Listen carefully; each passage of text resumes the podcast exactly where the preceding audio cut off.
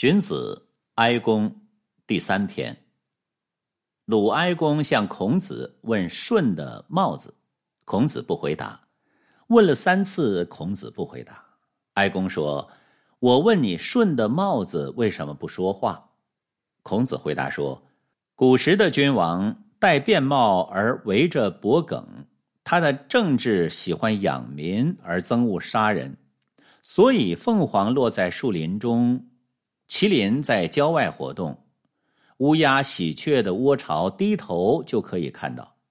君王不问这个，而问舜的帽子，所以不回答。